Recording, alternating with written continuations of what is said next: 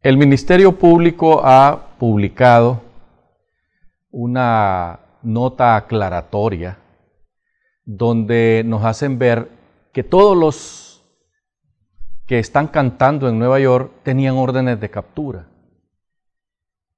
Este tema lo hemos tocado nosotros eh, en reiteradas ocasiones porque siempre nos llamó la atención que todos los que se fueron, porque miren, unos se fueron, otros los fueron y otros se coludieron con, las autoridades. Hubo unos que se fueron ya siendo agentes de la DEA, hubo otros que se fueron a otros países para entregarse porque tenían miedo que los mataran. Y algunos otros pues fueron detenidos acá, en su gran mayoría oficiales o ex oficiales de la Policía Nacional. En esos entonces ¿por qué el fiscal, que ya tiene más de un lustro de estar al frente de la fiscalía, ¿por qué no publicó que estaban esas órdenes de captura?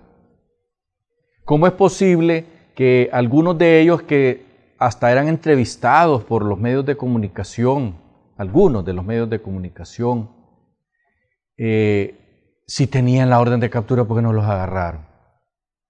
Nosotros preguntamos eh, en el transcurso de nuestra llegada aquí al estudio a un par de oficiales recién retirados de la policía que no fueron depurados, sino que ya les tocó su tiempo. Y nos decían que ellos no tuvieron en sus manos esas órdenes de captura.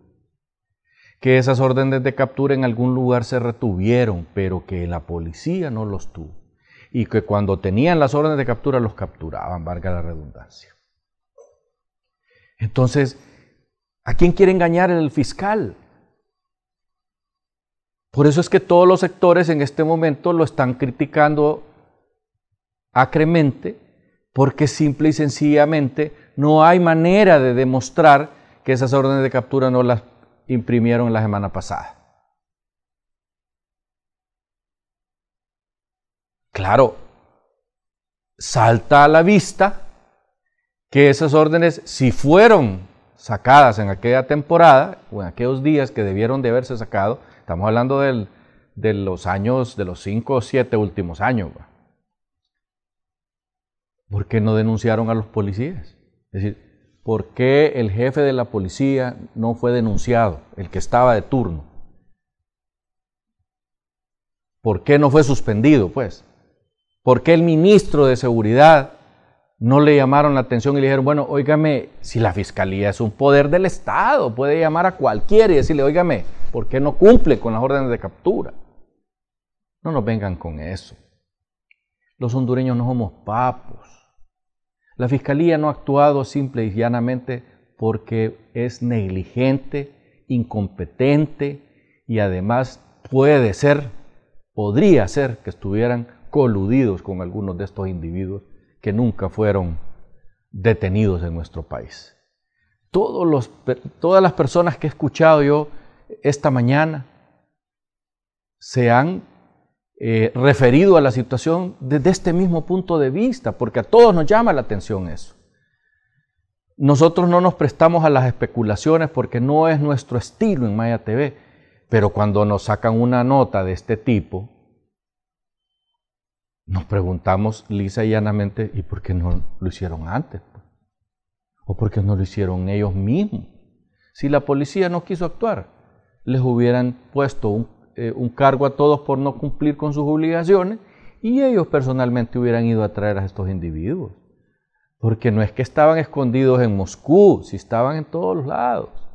Andaban comiendo en los mejores restaurantes, en bares. Se dejaban ver. Hacían vida social en medio de nosotros.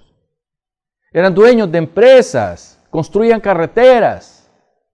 Y entonces, que no nos venga el fiscal con semejante majadería.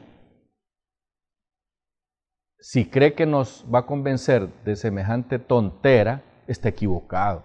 Sigue la pregunta, ¿por qué no los capturaron acá? Eso hubiera dado la medida a los hondureños de decir, hombre, la Fiscalía del Estado está funcionando en este país, como funciona en Guatemala, como funciona en El Salvador. Es una vergüenza realmente que todos los hondureños sigamos viendo cómo la supuesta defensora del pueblo hondureño es simple y sencillamente un órgano muerto. No funciona. Solo funciona para los intereses de los interesados. Hasta pronto.